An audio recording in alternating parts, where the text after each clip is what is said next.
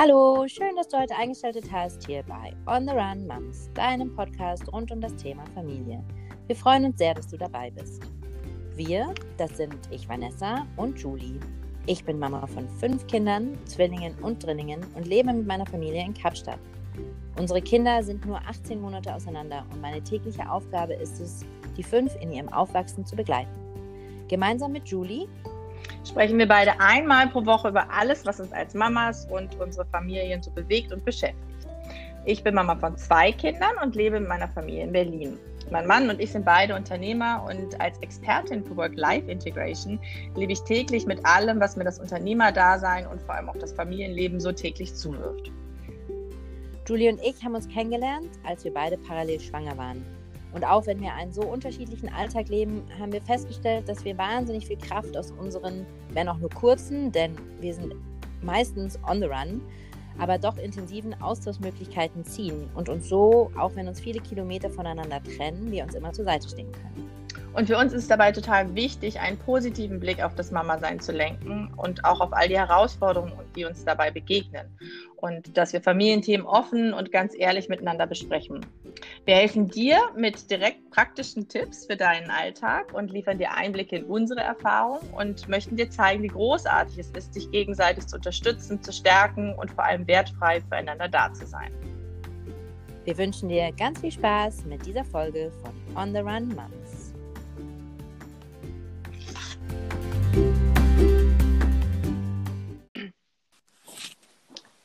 Guten Morgen nach Guten Kapstadt. Morgen. Guten Morgen, liebe Julie, nach Berlin. Guten Morgen, liebe Vanessa. Wie geht's Check dir in. heute? Wie geht's Check in. One word. Ja, wie geht's mir heute? Ähm, ich nehmen dankbar und müde. Mm, schön. Und bei dir? Bei mir ähm, ausgeruht, ter und ähm, vorfreudig. Ich nehme jetzt auch zwei Worte. Wir sind ja immer noch Frauen, after all, ja. Da ist das ein Wort manchmal auch einfach schwer. Nee, ich glaube, wie viel, ähm, nicht nur doppelt, sondern äh, dreimal so viele Worte verwenden wir, ne? Das weiß ich nicht genau. Mhm. Könnt ihr ja mal Julie, machen. Ja. Steigen wir gleich ein. Wir steigen gleich ein. Unser Thema heute, nachdem wir letztes Mal über die Vorbereitung auf eine Geburt äh, hingeschaut haben, gucken oder sprechen wir heute so ein bisschen über Geburt selbst. Richtig, ein spannendes und ganz großes Thema und ah.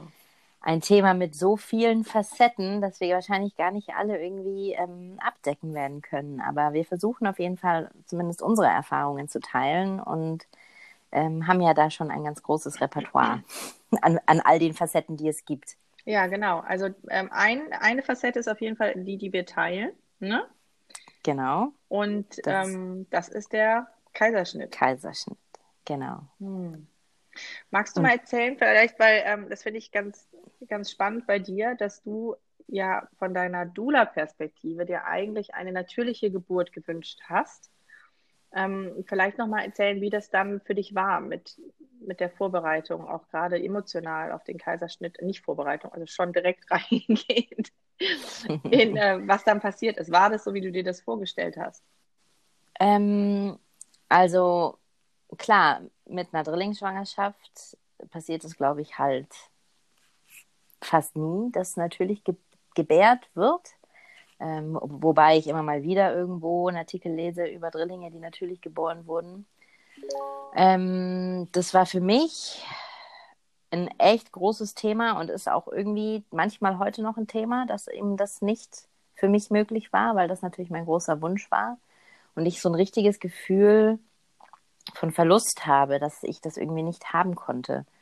Ähm, aber mit dem Wissen, das ich als Dula habe und mit meinen Hausaufgaben, die ich natürlich gemacht habe, bevor äh, ich in den Kaiserschnitt gegangen bin, sprich äh, die Auswahl meines äh, Hilfesystems, die Auswahl meiner äh, Service Provider, also sprich Arzt und Ärzte, ähm, habe ich, glaube ich, die bestmögliche, den bestmöglichen oder das bestmögliche Resultat bekommen, was für mich in dem Moment möglich war. Und dafür bin ich total dankbar und damit bin ich auch total zufrieden. Und ähm, würde es heute auch immer wieder genauso machen. Also da ist überhaupt keinerlei, äh, wie sagt man denn, Regret oder ähm, irgend, in irgendeiner Form da. Und das ist auf jeden Fall schon mal wichtig. Also wie war das? Ja, wie war das? Ich, glaub, ich war ja schon. Ja, ja? ich glaube, ich fände es auch total spannend. Ich muss einmal kurz husten. Weil kennst du das, wenn man so einen Podcast hat, hat man, ich kriege dann oft so einen Hustenreiz, wenn ich den weiter aufbaue, dann wird der immer schlimmer. Ich glaube, ich fände es schön, wenn ich zuhören würde und ich hätte noch nie äh, äh einen Kaiserschnitt gehabt oder habe hab das vor mir oder habe das im Kopf, ähm, dass wir nochmal so ein bisschen vielleicht auch medizinisch beschreiben, was da passiert. Aber vielleicht wolltest du da gerade auch drauf eingehen. Das fände ich auch interessant zu wissen, war das bei dir ähnlich wie bei mir? Ja, also es gibt ja da mehrere Unterschiede. Es gibt ja den gewählten Kaiserschnitt, wo man von vornherein sagt, ich möchte keine vaginale Geburt, ich möchte auf jeden Fall einen Kaiserschnitt. Und ähm, das ist halt ein Entschluss, den man trifft und das ist völlig legitim und auch völlig in Ordnung, wenn jemand genau das für einen für sich entscheidet, dann ähm, ist das richtig, weil dann ist es eine Entscheidung, die aus dir selbst herauskam. Ähm, bei einem geplanten normalen Kaiserschnitt mit einem einzelnen Kind, sage ich jetzt mal, ähm, läuft es total kontrolliert ab und auch total ruhig in den meisten Fällen. Man geht in der Früh ins Krankenhaus, man bleibt nüchtern, man geht in der Früh ins Krankenhaus, man trifft die, man macht sein, man checkt da ein natürlich, unterschreibt alle Formulare, die man unterschreiben muss, ähm, kriegt dann gleich die ähm, ich weiß diese ganzen deutschen, deutschen Worte nicht, das ist total peinlich, mhm. ähm, die IV-Fluids, also mein, seine intravenöse, seine Kanüle gesetzt mhm. und dann kommt irgendwann der Anästhesist und bespricht mit einem, äh, wie die Betäubung sein wird und äh, dann kommen die Krankenschwestern und dann wird man rasiert, wenn man nicht schon rasiert ist, ähm, weil der Schnitt ist ja relativ tief in der Bikini-Zone mhm. und dann müssen natürlich alle Haare weg und ähm, ja, und dann geht man also so war es bei mir, dann geht man halt in den ähm, OP-Vorbereitungssaal oder wird man reingeschoben natürlich. Ist die Hebamme, gibt es auch ähm, bei einem Kaiserschnitt eine Hebamme, die einen begleitet oder nicht? Ähm, Wenn es ein ganz normal geplanter Kaiserschnitt ist, mhm. ähm, hier in Südafrika nicht. In Deutschland weiß ich das nicht. Das müsstest du mhm. wahrscheinlich beantworten. Nee, weiß ich weil, auch nicht. weißt du auch nicht. Mhm.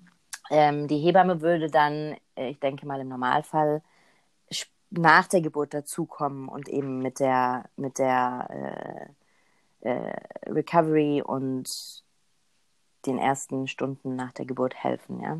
Mhm. Und das Stillen und so weiter.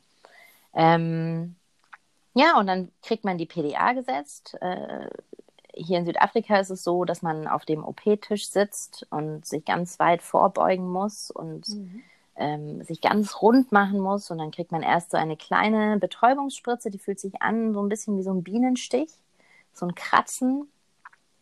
Und dann muss man ganz ruhig bleiben und darf sich nicht bewegen, während der Anästhesist die richtige Stelle sucht und ähm, dann eben die Kanüle setzt ins Rückenmark. Und das wirkt, also wenn die Kanüle gesetzt ist und äh, die PDA dann anfängt zu wirken, das geht total schnell. Und bei mir, das war total krass. Ich meine, ich hatte ja diesen Riesenbauch und konnte kaum mehr atmen und kaum mehr irgendwas spüren.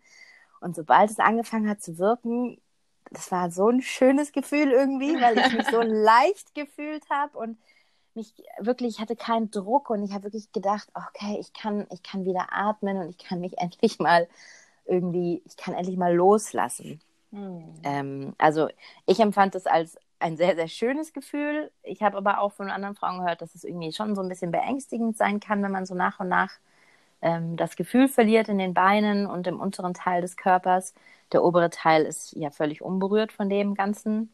Mhm. Ja, und dann leg, legen sie einen hin oder beziehungsweise sofort, nachdem die Kanüle eben sitzt, leg, legen sie dich hin und dann wird natürlich, wirst du an lauter Maschinen angeschlossen, die dein Herz und deine Sauerstoffversorgung und so weiter messen, damit sie sicherstellen können, dass auch alles klar geht. Und dann haben sie so ein Eispray und da testen sie dann immer am Bein ähm, oder am Bauch, ob die Betäubung schon wirkt. Und in dem ganzen Prozess setzt der Arzt dann auch schon den Katheter. Das merkt man aber überhaupt nicht. Also das geht, geht total ja, ohne Schmerzen, ohne irgendwas. Ja, und sobald die PDA wirkt, ähm, geht es quasi los. Ja, dann äh, liegt man und in, in den meisten Fällen gibt es dann so eine Art äh, Sichtschutz mhm. vor der Mutter und dem Vater, weil der Vater sitzt am Kopfende mit der Mutter. Und dann wird der erste Schnitt gemacht und auch da gibt es unterschiedliche Ansätze. Manche schneiden komplett, manche machen einen kleinen Schnitt und reißen dann. Mhm. Ähm, Wie ist das in Südafrika? Sagen, ähm, ich glaube, das ist von Arzt zu Arzt tatsächlich unterschiedlich. Mhm. Ähm, äh, bei mir war es so, dass sie komplett geschnitten haben, weil in meinem Fall natürlich die Kleinen noch sehr klein waren. Und bei Frühchen ist es auch so, dass man den Schnitt etwas größer macht, damit quasi das Rausholen äh, so stressfrei wie möglich ist für die Kinder. Im Normalfall ist der Schnitt ja wirklich nicht besonders groß und das Kind hat dann auch wirklich schon noch so ein bisschen das Gefühl, zumindest durch irgendwas Kleines durchzukommen, ja, mhm. sage ich jetzt mal. Mhm. Ähm, und es geht total schnell. Also nach, wenn du ein Kind hast, ein Kind gebärst und äh, der erste Schnitt gesetzt ist, hast du wirklich innerhalb von ein paar Minuten äh, dein Kind im besten Fall in deinen Armen. Mhm. Und ähm, der, der Nachprozess, nachdem das Kind auf der Welt ist, dauert tatsächlich viel, viel länger als das Aufschneiden an sich. Also das Zu Zuflicken, sage ich jetzt mal, mhm. ähm, dauert, dauert wesentlich länger als alles andere. Wie lange? Und im Normalfall, das? Ja, Entschuldigung. Ja, mhm. im, Im Normalfall hat man als Mutter dann das Kind im Arm oder ähm, auf dem Bauch liegen oder auf der Brust liegen. Oder es ist beim Vater auf, auf der Haut, auf der Brust und macht dort ähm, eben Skin to Skin. Und ja, wenn man zugepflegt ist, dann wird man in den ähm, ja, ich glaube, das nennt man auf Deutsch Aufwachraum geschickt, mhm. wo dann einfach mhm. noch die Werte für eine gewisse Zeit ähm, überwacht werden, damit, damit auch sichergestellt wird, dass die ganzen ähm, Medikamente und so keine Nachwehen haben. Und dann irgendwann wird man auf sein Zimmer geschoben und ja, und das war es quasi eigentlich so, mhm. der aktuelle Prozess vom, mhm. vom großen Kaiserschnitt. Ähm, vom geplanten Kaiserschnitt. Vom geplanten Kaiserschnitt, mhm. genau. Also du mhm. kannst ja auch gleich mal erzählen, wie das bei dir war, weil bei dir war es ja nicht mhm. geplant, sondern dann eher, eher wirklich irgendwie ein sogenannter Notfall-Kaiserschnitt. Ähm, ja, genau, fast. Aber ähm, ich finde es ganz interessant, das auch nochmal so aus der vor, also aus der geplanten ähm, Perspektive zu hören von dir. Ähm, und ich merke direkt, dass während du das erzählt hast, meine Bilder so aufpoppen dazu. Weißt du, überall, mhm. wo, es, wo es Parallelen gibt. Ähm, vielleicht auch nochmal zu der PDA, weil ich weiß, da gibt es halt auch unterschiedliche Ängste. Ne? Also das, ähm, das hast du, finde ich, sehr, sehr schön beschrieben. Das ist auch ähnlich in Deutschland, also beziehungsweise gleich. Ne? Es ist eine sehr konzentrierte Situation, dieses ähm, Vorbeugen und unterzeichnest eben auch im Vorhinein ähm, das ist übrigens auch bei einer natürlichen Geburt die Möglichkeit in Deutschland, dass du die Option auf eine PDA hast.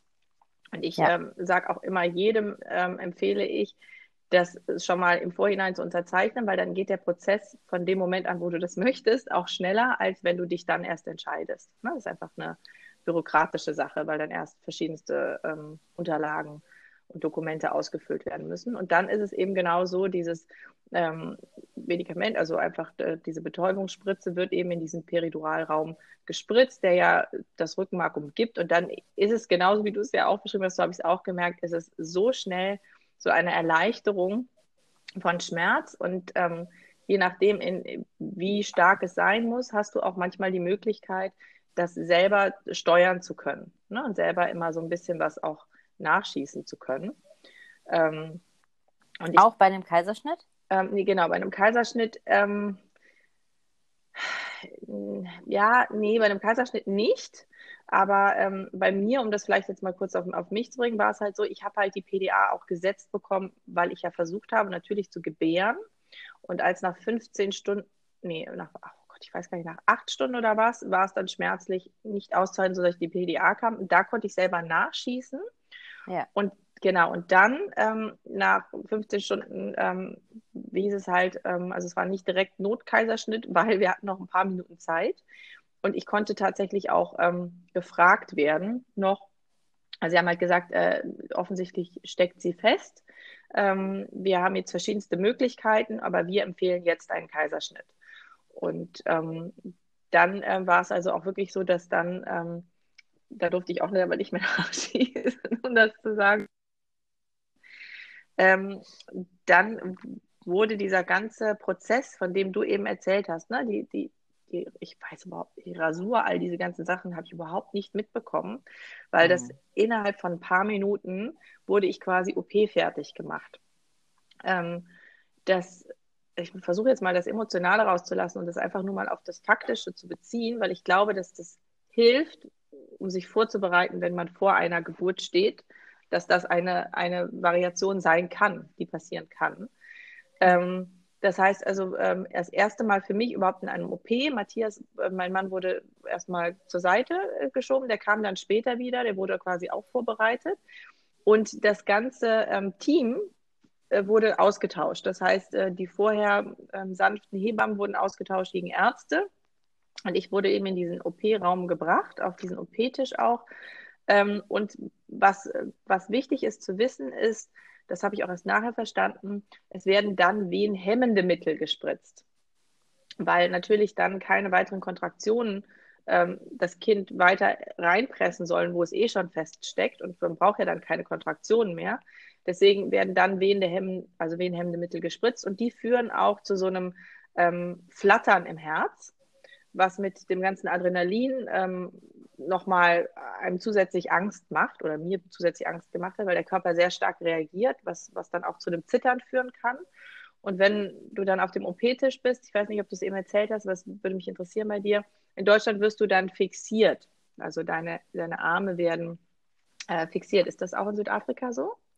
Nein, also ah, okay. der, nur, nur mein einer Arm wurde fixiert, wo ich quasi die ähm, ganzen ähm, Nadeln drin hatte und wo okay. mein Blutdruck gemessen wurde. Mhm. Und so mhm. der Arm wurde fixiert, aber mein anderer Arm war komplett frei und ich hab, konnte die ganze Zeit zum Glück Philipps Hand halten. Ja. Ja, also aber auch einfach das so in der Vorbereitung, dass das passiert. Dann wird ja so, so ein Vorhang quasi oder so ein Tuch ähm, vor einen gemacht. Ich weiß nicht, wenn man das möchte oder nicht möchte, ähm, aber bei mir wurde das gemacht. Und dann ähm, wird die PDA einfach so stark verstärkt von der Konzentration, dass dann, vorher konnte ich ja noch ein bisschen was spüren, ich wirklich gar nichts mehr an Schmerzen gespürt habe. Und ich hatte auch wirklich auch ein Taubheitsgefühl im Bein, auch noch danach. Das hat mir am Anfang ein bisschen Sorge gemacht, das ist aber ganz normal. Was aber wichtig ist, glaube ich, auch, ähm, denn das Rausziehen, also den, den, ja. den Schnitt ja, und das ja, Reißen habe ich alles nicht gespürt, aber das Rausziehen, das habe ich gespürt. Also dieses richtige Rucken, wo ja. ähm, diese Heftigkeit, wo ich, weil ich eben nicht darauf vorbereitet war, sehr erschrocken war. Ja. Ähm, was auch nachher dazu geführt hat, dass ähm, in meinem Becken sich was verschoben hat und ich eingerenkt werden musste und so. Und ähm, das, weil sie eben sehr stark feststeckte, aber du sagst auch direkt ja, ja, weil man spürt schon, was da vor sich geht. Ne? Also ja. das. Du spürst den Druck und du spürst, also du, ja, du, also bei mir war es so, dass sie ähm, natürlich waren da halt drei Kinder drin. Mhm. Ja? Ich meine, das eine, äh, die, äh, unser kleines Mädchen lag schon ganz, ganz tief unten und ähm, da musste nicht viel Druck ausgeübt werden. Die flutschte eigentlich quasi äh, schon fast raus. Mhm. Aber mit den Jungs, da mussten sie wirklich von oben richtig runterdrücken und das spürt man schon natürlich. Also man spürt diesen Druck, der nicht schmerzhaft ist, nee, aber genau, es, ist halt, es ist halt Druck. Genau. Oder halt ein Ruckeln, ja. ne? Also beim, ja. so je nachdem, wo es halt feststeckt oder rausgedrückt oder ausgedrückt werden muss. Aber das finde ich ja. wichtig, einfach zu wissen. So, also da denke ich im Nachhinein hätte ich gerne einfach so Fakten gewusst. So, ah, okay, jetzt kommt das, jetzt kommt das. Und dann auch einen ganz wichtigen Fokus draufsetzen, was du eben meintest, dieses, dass das danach länger dauert. Also bei mir war es auch so, dass ähm, ich habe durchgehend, glaube ich, geweint, ich, ähm, weil, weil ich völlig überfordert war von allem. Ähm, und auch die Perspektive. Ähm, du siehst dann einfach nur, wie bei, weiß ich nicht, Grey's Anatomy, Menschen halt im OP mit Kittel und Mundschutz und Haube auf und du siehst vielleicht ein bisschen was an Emotionen in den Augen, aber ansonsten ist das eine sehr konzentrierte Stimmung. Ähm, ne? Also ja. da ist wenig Shishi drumherum und ähm, ich habe mit Matthias auch versucht, wirklich ähm, da mir sehr viel Stärke und Rückhalt zu holen und danach als sie rauskam, wurde sie mir, das fand ich äh, bei uns ganz toll, also wir haben so ein Bandeau bekommen, äh, also quasi als, Band, als BH, weißt du, obenrum einfach. Mhm. Und dort wurde sie mir dann reingelegt, weil es äh, in dem Krankenhaus ganz wichtig war, dass ähm, direkt dann eben dieser Skin-to-Skin, dieser Hautkontakt da ist, von dem du eben auch gesprochen hast. Aber mich hat das körperlich so überfordert, dass ich einfach nur mich übergeben habe. Ähm, das ist aber auch oft eine ja. Nebenwirkung der ganzen Betäubungen und der Richtig. ganzen ja. Äh, Medikamente. Mhm. Ja. Aber auch darauf, ne? Also auch als, als, als Vorbereitung einfach. Das kann passieren. Und genauso ähm, wie du es ja auch gemacht hast oder ihr es gemacht habt, war es auch bei uns. Ähm, mir war ganz wichtig, dass dann die Kleine zu Matthias kommt. So, und dann äh, sind sie auch äh, in einen anderen Raum gegangen und ähm, T-Shirt aus, Kind drauf. So, die waren, habe ich im Nachhinein erfahren, das war wunderschön. Aber eben auch, ich weiß nicht, wie lange das gedauert hat, wie lange ich da noch lag, aber ich muss da relativ lange noch genäht worden sein. Hm. Und ähm, auch nicht gut genäht in meinem Fall. Aber jeder muss lernen, in dem Fall wahrscheinlich auch Ärzte, ich weiß nicht, oder die, die dann nähen. Ähm, und dann vielleicht lass uns doch nochmal ähm, so, wie, was dann danach passiert. Ne? Also was vielleicht auch noch ganz interessant ist zu wissen, wenn wir vom Thema Kaiserschnitt, Kaiserschnitt sprechen, ist, wer eigentlich alles in so einem OP dabei sein wird. Oh ja, ja, ja finde ich. Ähm, mhm. Also äh, gut, bei uns war es natürlich eine extreme Ausnahmesituation, aber wenn ich jetzt mal einen normalen äh, Einzelgeburt, Kaiserschnitt hier in mhm. Südafrika reflektiere, da ist auf jeden Fall dein Arzt oder der äh, Arzt, der das Kind auf die Welt bringt, ein Arztassistent, dann ist dort eine, ähm, eine sogenannte Scrub-Schwester, also die eigentlich nur dafür da ist, ähm, die ganzen äh, Messer oder die ganzen Utensilien zu reichen. Mhm. Dann ist mhm. dort eine Schwester, die alles quasi aufräumt. Ähm, dann ist dort immer ein Kinderarzt präsent, meistens auch eine äh, Schwester für den Kinderarzt, eine Krankenschwester für den Kinderarzt und auf jeden Fall ein Anästhesist. Das sind schon mal sieben Leute und das ist jetzt, sage ich mal, Minimalbesetzung plus natürlich Mutter, Vater, Kind. Mhm. Also du hast Minimum immer zehn Leute irgendwie im Raum oder zehn Energien präsent. Ja? Mhm. Mhm. Ähm, das das finde ich auch noch ganz wichtig, weil äh, und dann sind natürlich fremde Leute, genau. die man noch nie vorher getroffen hat und so. Und wenn man sich darauf vorbereiten kann, dass das passiert, ja. ähm, dann ist man nicht so, ist es nicht so befremdlich, wenn dann auf einmal andere Leute noch da sind. Ja, ja, ja finde ich ganz wichtig. Und auch das, was kann ich genauso bestätigen, Katheter, der gesetzt wird, ähm, das spürt, also habe ich auch gar nicht mitbekommen, gar nicht gespürt, war überhaupt nicht äh, schlimm. Also diese PDA nimmt einem Gott sei Dank vieles an, an anderen Körperempfindungen. Ähm, ja. ja. wenn man es plant, sich vielleicht einfach auf, auf diese Sachen vielleicht im Vorhinein versuchen, mental einzustellen, dass man nicht überrascht oder so ist. Also es ist sowieso, es fühlt sich dann immer anders an, als man sich vorstellt, aber dass man zumindest weiß, was kommt da szenarisch auf mich zu. Ne? Ja, ja. genau. Ja. Auf jeden Fall. Ja, und danach, ja, puh, danach. danach sprechen wir, sprechen wir beim nächsten. Jetzt lass uns äh, natürlich vielleicht, oder? Weil Ach sonst, so, okay. Oder? Weil sonst, ja, ja, ja, ja, natürlich. Ja. natürlich hast du ganz viel beizusteuern aus deiner Erfahrung mit all den Kindern, die du begleitend mit zur Welt bringen durftest. Ähm, vielleicht auch da ja. nochmal so was, also jetzt vielleicht einmal aus Perspektive einer Dula, aber auch ähm, was du sonst so erlebst, medizinisch, wenn du es irgendwie auf so ein paar wichtige Punkte runterbrechen kannst. Runterbrechen kann, ja. Also natürlich bei einer geplanten natürlichen Geburt, also wenn ich, wenn ich spreche, da gibt es ja natürlich auch Unterschiede. Es gibt eine natürliche Geburt, die komplett ähm, unmedicated ist, also ohne jegliche Form von PDA oder, oder Drogen. Und dann gibt es eine vaginale Geburt, die ähm, durchaus mit PDA oder äh, Lachgas oder was auch immer mhm. vonstatten gehen kann. Also das sind auf jeden Fall schon mal zwei Unterschiede. Und wenn ich spreche von natürlicher Geburt, spreche ich von einer komplett unmedicated. Äh, wie würde man mhm. das auf Deutsch sagen? Äh, ohne Medikamente. Geburt. Genau, ja. also frei von ähm, Zusatzhilfsstoffen, was auch immer. Mhm. Genau. Und ähm, auch da gilt es natürlich schon auch, ähm, seine Hausaufgaben zu machen, natürlich. Es gibt äh, einige Möglichkeiten für eine natürliche äh, Geburt. Das, die, ich sag mal, die Standardwahl heutzutage ist natürlich eine Geburt im Krankenhaus. Äh, aber es ist auch wichtig zu wissen, dass du auch andere Optionen hast. Du hast auch die Option mit einer Hebamme zu Hause zu gebären, wenn, wenn du das möchtest. Oder es gibt auch Geburtshäuser, ähm, die medizinisch sehr, sehr gut ausgestattet sind, aber halt dort keine Kaiserschnitte gemacht werden oder so. Ja? Also und die haben. Keine Kinderstation gibt, ne? Mhm. Und auch keine Kinderstation gibt, genau. Die haben natürlich so Sachen wie Lachgas ähm, vor Ort. Zumindest ist es hier in Südafrika so. Aber also die machen keine großen medizinischen ähm, Eingriffe.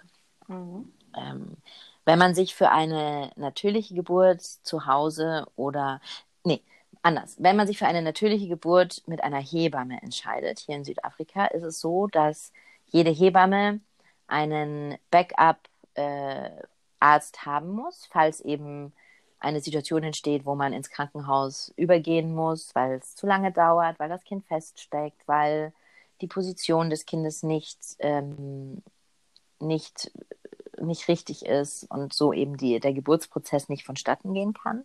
Und mhm. so ist es auch mit dem Geburtshaus. Also alle Geburtshäuser haben immer ähm, Ärzte auf Standby, wo man dann quasi ähm, transferieren kann.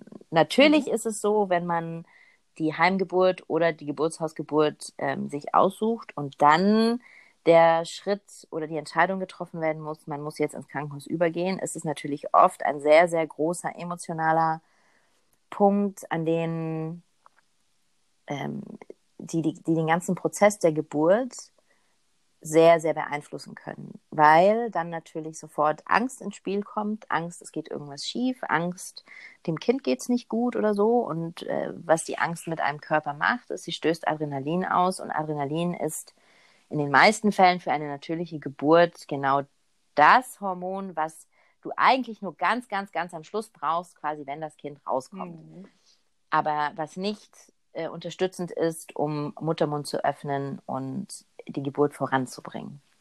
Nur das so als, als Randbemerkung, weil es dann passieren kann, wenn das Adrenalin zu groß wird im Körper, dass wenn man dann im Krankenhaus ankommt und die Wehen oft dann echt komplett aufhören können, die Geburt quasi stoppt. Das ist, kann man sich vorstellen, wie bei Tieren, wenn, wenn ein Zebra ähm, gebärt und auf einmal eine Gefahrensituation kommt, hört der Geburtsprozess komplett aus, das Zebra rennt weg, rennt irgendwo hin, sucht sich einen sicheren Ort und macht dann quasi weiter wenn mhm. es entspannt ist.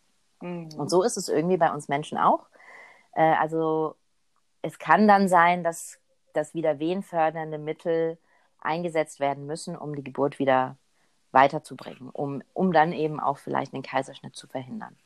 Mhm. Ähm, bei einer natürlichen oder vaginalen Geburt in einem Krankenhaus ist es so, dass man halt, wenn die Wehen eingesetzt haben, ins Krankenhaus geht. Ich sage immer zu meinen Dula-Klienten, nicht zu früh hinzugehen, weil so ein Stunden im Krankenhaus doch langsamer vergehen als irgendwie zu Hause, weil wenn man zu Hause ist und Wehen hat, kann man trotzdem sich irgendwie besser ablenken, weil man findet immer irgendwas zu tun. In einem Krankenhaus ist man dann halt in einem Krankenhauszimmer.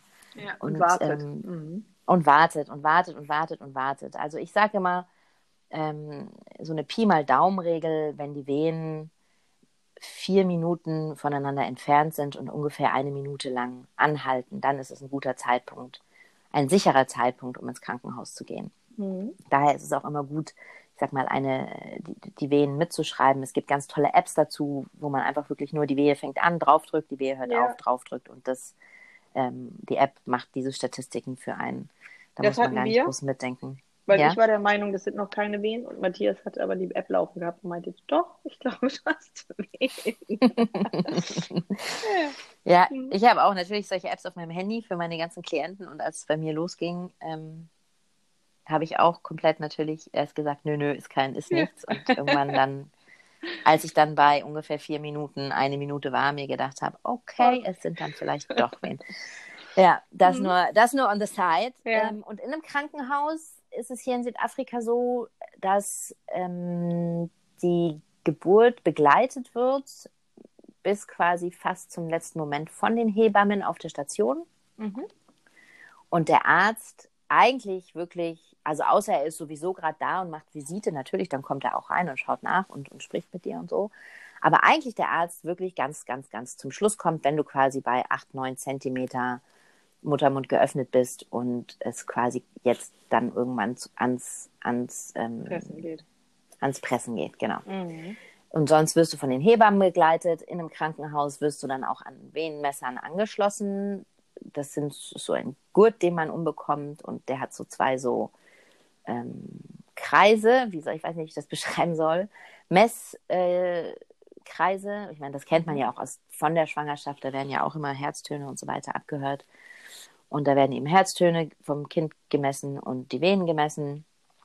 Und wenn man Glück hat, muss man das nicht die ganze Zeit dran behalten, weil das schon relativ unbequem ist, weil es irgendwie schon recht fest gemacht werden muss. Mhm. Und es kann schon echt unbequem sein. Und was es halt auch macht, es macht einen so ähm, unmobil. Mhm. Ich sag mal, wenn man keine PDA hat und äh, keine anderen Medikamente hat, die die Bewegung einschränken, ist es immer echt total von Vorteil, in Bewegung zu bleiben, aufrecht zu sein, weil das Aufrechtsein hilft dem Kind natürlich in den Geburtskanal zu kommen, einfach durch die Schwerkraft schon alleine. Mhm. Ähm, äh, es gibt die Möglichkeit, in die Badewanne zu gehen, die wirklich toll ist für, für die Schmerzlinderung. Es gibt die Möglichkeit, auf allen Vieren zu sein, auf einem, auf einem großen Geburtsball zu sein. Es gibt die Möglichkeit, auf der Toilette zu sitzen. Ähm, es gibt wirklich so viele unterschiedliche hm. Möglichkeiten, die einem in dem, in dem Prozess helfen können. Ja? Mhm. Und einfach in Bewegung bleiben zu können, hilft dem Kind auch quasi, sich nach unten mehr und mehr in den Geburtskanal, Ge Geburtskanal zu ähm, drehen und mhm. wenden. Und genau. Ähm, ja. ja, und dann, jetzt weiß ich nicht, wie ich weitermachen soll, weil es gibt natürlich, ähm, es gibt hier in Südafrika die meisten Krank in den meisten Krankenhäusern ist es so, dass man tatsächlich auf dem Rücken liegend gebärt. Mhm. Ähm, was ich persönlich als eine der unfavorisierendsten Lagen des Körpers empfinde, einfach aus der Aspekt, weil das Steißbein im Weg ist und wenn man drauf liegt, es auch nicht wirklich aus dem Weg gehen kann. Ähm, also ich bin ein total großer Fan von, von einem aufrechten oder einem hockenden oder knienden ähm, Geburtsprozess, mhm. einfach weil das Steißbein aus dem Weg gehen kann und mehr Platz machen kann. Ähm, aber das ist, das ist von Krankenhaus zu Krankenhaus und auch von Arzt zu Arzt unterschiedlich. Es mhm. gibt ja auch mhm. Krankenhäuser, da kannst du im Wasser gebären, äh, was äh, total wunderschön sein kann. Einfach weil durch das Wasser man sich auch irgendwie leichter fühlt und die Wärme des Wassers einen natürlich den Körper und die Muskulatur entspannt. Und wenn man sich das überlegt, ist die Gebärmutter ja ein, ein großer, großer Muskel, der sich total ausdehnen kann. Und der Muttermund, der sich öffnen muss und weiter öffnen muss, ist natürlich, wenn die Muskeln entspannt sind, ist es natürlich viel einfacher, mhm. als wenn die Muskeln verkrampft sind. Ja, ja, ja, ja. Wie wenn du einen Krampf im Bein hast, fällt es dir auch total schwer, das Bein irgendwie zu strecken und den Fuß irgendwie mhm. äh, zu flexen, damit der Krampf weggehen kann, einfach weil der Muskel eben so verkrampft ist. Und so kann man sich das ähm, auch ganz gut vorstellen mit dem Muttermund. Also je entspannter du den Körper halten kannst, desto einfacher wird es für deinen Muttermund, sich zu öffnen und loszulassen. Ja. So die, Aber wie war denn. So die ja, Theorie. so die Theorie, natürlich. Immer alles leichter gesagt als getan, na klar. Wie war das denn bei dir mit, mit Marlon?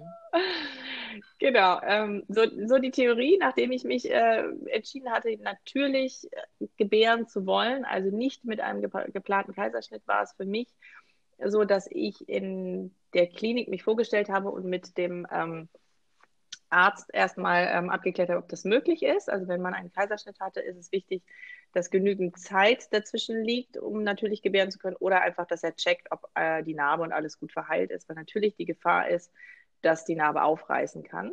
Ähm, das finde ich auch nochmal wichtig und das war bei mir okay. Und dann hat er gesagt, wir können das versuchen, wenn Sie das versuchen möchten. Es wird einfach ähm, eng beobachtet und dann ähm, sieht er aber keinen Grund, warum wir das nicht versuchen sollten. Und dann ähm, hatte ich tatsächlich auch genau diesen Wunsch, in einer Badewanne zu sein. Aus genau den äh, Gründen, die du gerade gesagt hast, und hat mir das auch wunderschön vorgestellt. Was an der Stelle wichtig ist, sobald man in der Badewanne ist, ist halt das Thema PDA ausgeschlossen. Ne? Ähm, ja.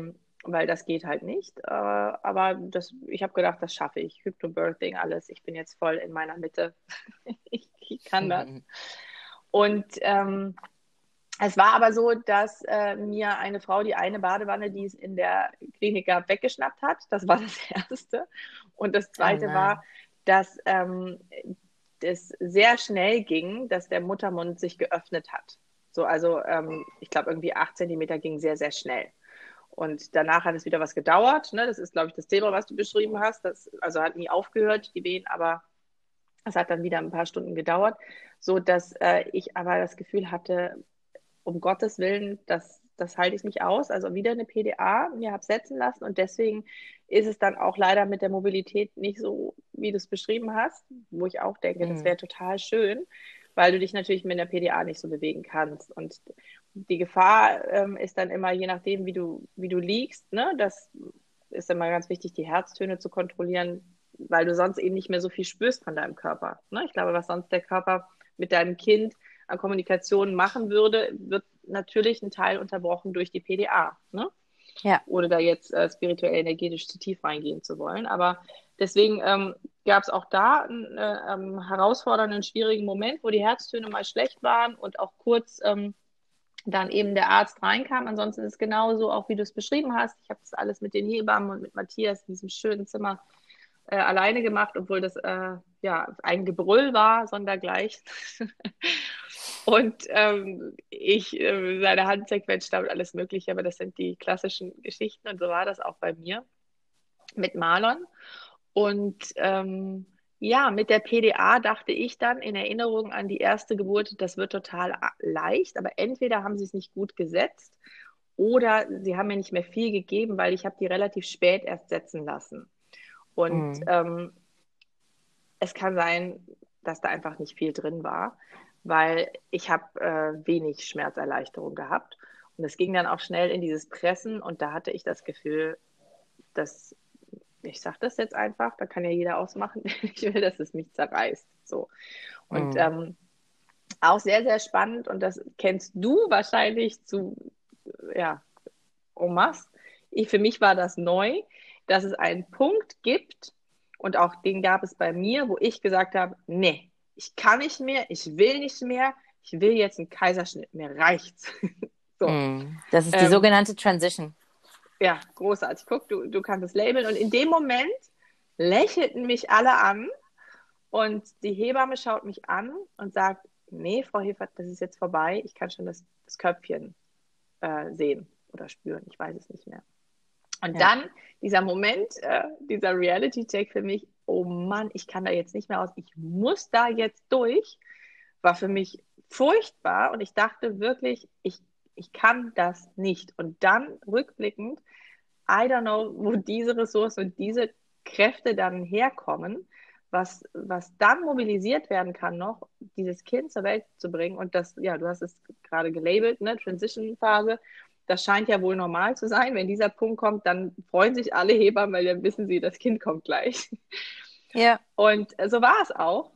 Und der ähm, Marlon hatte aber beschlossen, wie ein großer Denker auf die Welt zu kommen, also mit Hand am Kinn. Ähm, ja, was dann äh, nochmal den Umfang erweitert hat. Also es war wirklich, ja, äh, nicht so romantisch, wie ich mir das vorgestellt habe. Und aber auch da sehr, sehr spannend. Danach ist es ja wie so ein Schalter, der umgelegt wird. Matthias beschreibt das immer noch so, so gerne, wenn er davon erzählt, dass es ganz witzig war, dass ich danach, als ich ihn auf der Brust hatte, so vielleicht ein, zwei Minuten danach, habe ich mich bei allen entschuldigt, bedankt, ähm, ganz. Oder ich war wie ein anderer Mensch. Also es war wirklich so vorher dieses total animalische und dann, ach so, hier ist sie wieder, ne? Ja. ähm, herzlichen Dank und es tut mir sehr leid. Und äh, ja, also einfach hormonell begleitet und durch alle Kräfte der Welt, ne? Irgendwie, ja. die dann da zusammenkommen. Ja, ich finde es total spannend, was du gesagt hast, dass, wo, dass man gar nicht weiß, woher auf einmal diese ja. Kräfte herkommen, um dann das Kind wirklich ähm, äh, diesen letzten diese letzten Millimeter und Millimeter mhm. und Millimeter noch weiterzugehen. Und das ist genau das, was ich vorhin meinte. Das ist dann, ähm, ich sag's dir mal, erkläre es jetzt mal hormonell, das ist dann der Moment, wo das Adrenalin ins Spiel kommt und das Adrenalin einkickt und dir das Adrenalin diese Kraft gibt. Mhm. Mhm. Der Körper ist ja wirklich ein totales Wunder und so schlau, dass er genau weiß, wann er welchen Hormoncocktail losstarten muss, irgendwie. Ja ähm, und was der Körper dann genau braucht. Und das passiert dann auch total genau. Und das finde ich wirklich faszinierend. Ja, und diese Transition ist wirklich, also ich glaube, ich habe keine einzige Geburt erlebt, wo, wo das nicht passiert ist, wo der wow. Punkt kommt, wo die Mutter sagt, nee, es reicht jetzt, ich mache es jetzt nicht mehr, ich habe jetzt keinen Bock mehr und jetzt schneid mich auf und hol das ja. Kind raus oder gib mir irgendwas oder mach irgendwas. Ähm, in Südafrika hätte dir bei 8 Zentimetern auch keiner mehr eine PDA gesetzt. Ja, also, vielleicht war es auch vorher, weißt du, vielleicht ist einfach nur mein, ja. mein blurry äh, Deine Erinnerung. Ja, natürlich. Das ist, glaube ich, auch ganz wichtig. Da ist alles nicht mehr so faktisch, objektiv richtig. Ne? So und was ich auch so spannend finde, ist, was du sagst, dass, dass Frauen ähm, so total oft meinen, sie müssen sich entschuldigen für irgendwas bei den Krankenschwestern oder Hebammen oder auch bei mir als Dula. Also wenn ich einem irgendwas sagen kann, einer Mutter, die ja. kurz vor der Entbindung steht, ja. ihr müsst euch nicht für nichts entschuldigen. Natürlich, wenn es euch das Gefühl gibt, dass ihr, dass, wenn es euch besser fühlen lässt, dass ihr euch entschuldigen wollt, okay, kein Problem. Aber ihr müsst euch für nichts entschuldigen. Dafür sind wir da. Das ist unser Job. Ja. Und äh, klar, der Job der Krankenschwestern und Hebammen ist natürlich nochmal ein ganz anderer als meiner. Aber unser einziges Anliegen ist, dass es dir gut geht und dass, dass wir zusammen ein gesundes Kind auf die Welt kriegen und wir dir zur Seite stehen können als, als ähm, Gebärende, um es für dich so einfach wie, wie möglich zu machen. Und wenn es bedeutet, dass du uns anschreist und anmeckerst und irgendwas, ist okay, we, we can take it. Lass es alles raus, weil je mehr du es rauslässt, desto leichter wirst du innerlich und je mehr du loslassen kannst, desto einfacher wird es. Also ihr müsst euch für nichts entschuldigen, wirklich, für nichts, außer ihr werdet vielleicht handgreiflich, okay. Aber das ist tatsächlich noch nie passiert. Ich finde das einen ganz wichtigen Punkt, den du da sagst. Und ich, ähm, das vielleicht auch noch so, bei mir war es während der Geburt, war mir das alles egal. Also habe ich auch mich, glaube ich, null zurückgenommen und ich habe die auch gar nicht wahrgenommen. Also ich würde keine Hebamme wiedererkennen. Ich war so ja. bei mir. Matthias kann ich noch so ein bisschen abrufen, dass ich den manchmal angeschaut habe, aber auch, glaube ich, auch sehr, sehr selten. Eher nur, dass ich seine Hand brauchte, die ich zerquetscht habe. Aber ansonsten brauchte ich da für mich jetzt gefühlt niemanden um mich rum, außer dass sie da sind, aber habe das so mal sehr in mir, in meinem, in meinem Körper, in meinem Prozess. Ähm, das finde find ich vielleicht auch nochmal interessant. Ne? Also ich habe mir vorher vorgestellt, das, was ich so alles brauche. Und das finde ich gut, diese, diese Vorstellungen zu haben, weil es dadurch realer wird und dann auch so sich setzen kann. Aber auch irgendwie die Gewissheit, es kann alles ganz anders kommen und unter jeder Geburt kannst du dich auch anders fühlen. Also meine Geburt mit Sydney war eine ganz andere als mit Marlon, unabhängig jetzt vom Kaiserschnittlevel, ne? Also auch am Anfang ja. Die Wehen, der Verlauf. Und ich bin mir sicher, dass du es das auch bestätigen kannst, dass Frauen, die mehrere Kinder kriegen, dass sie nicht sagen, jede Geburt ist gleich. Ne? Jede ist anders, ja. Jede Geburt ist anders. Es gibt keine, die ist wie die andere. Selbst wenn du zehn Kinder hattest, es ist jede Geburt. Jede Geburt wird anders sein, weil ähm, es, jedes Kind ist ja auch anders. Ja. Ja, und dann äh, vielleicht so, wenn wir jetzt sagen, ähm, wir wollen nächstes Mal über das, was danach kommt, sprechen. Ähm, ja, vielleicht noch einmal so sagen, jedes Kind ist anders und jede Geburt ist irgendwie auch wunderschön, auch wenn da viele Schmerzen sind und es irgendwo hakeln kann oder Dinge sich verändern und äh, so diese Funktionalitäten, von denen wir eben gesprochen haben, ne, äh, passieren. Ja. Es ist trotzdem ein absolutes Wunder und das kann ich schon mal so vorne wegnehmen. Sobald das Kind da ist, das war ja bei dir auch, ist einfach da auch wieder Hormoncocktail, ne? Da ist mm. so mhm. viel Liebe, da ist so viel Oxytocin so viel Glückseligkeit, ähm, dass in dem Moment sich alles dafür gelohnt hat. Ja, ja, auf jeden Fall. Also das ist das größte Wunder der Menschheit.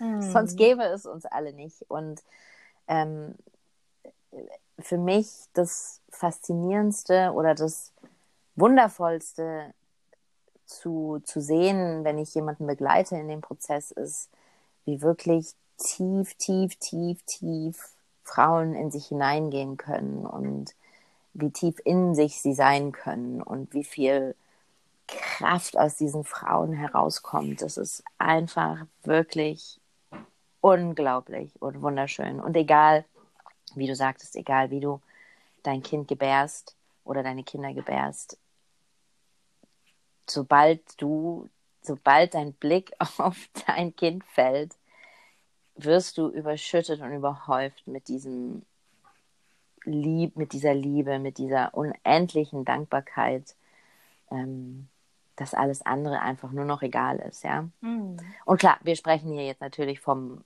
von, von einem Best Case aus Genau.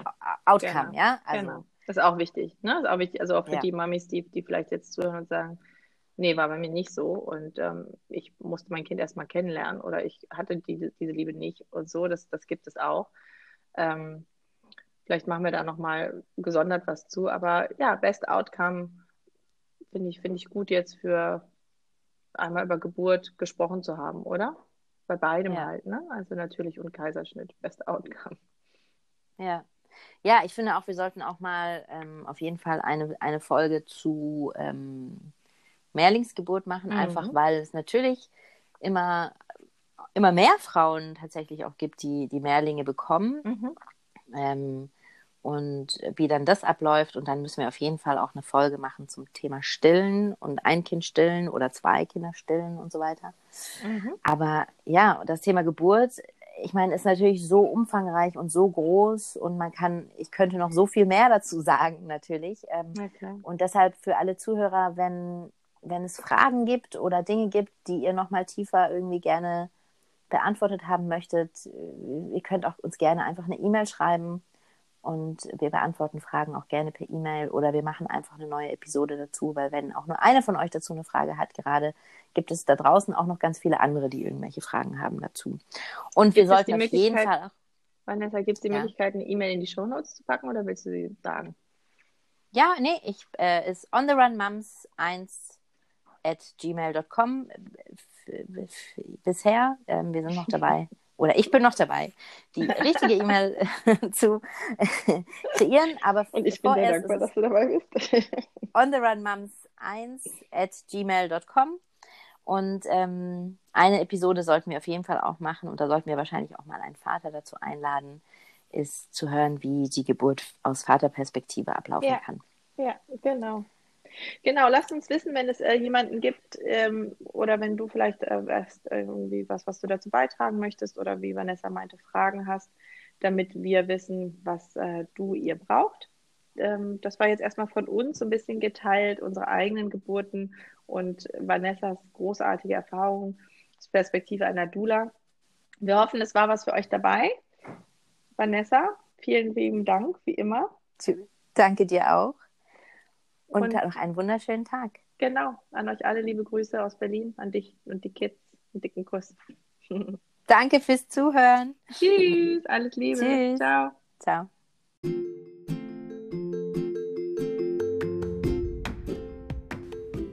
Das war's wieder für heute mit On the Run Mums. Vielen Dank, dass du zugehört hast und wir hoffen sehr, es hat dir gefallen. Wir freuen uns über dein Feedback und über Kommentare auf ontherunmoms1 at gmail.com und natürlich auch sehr über Bewertungen.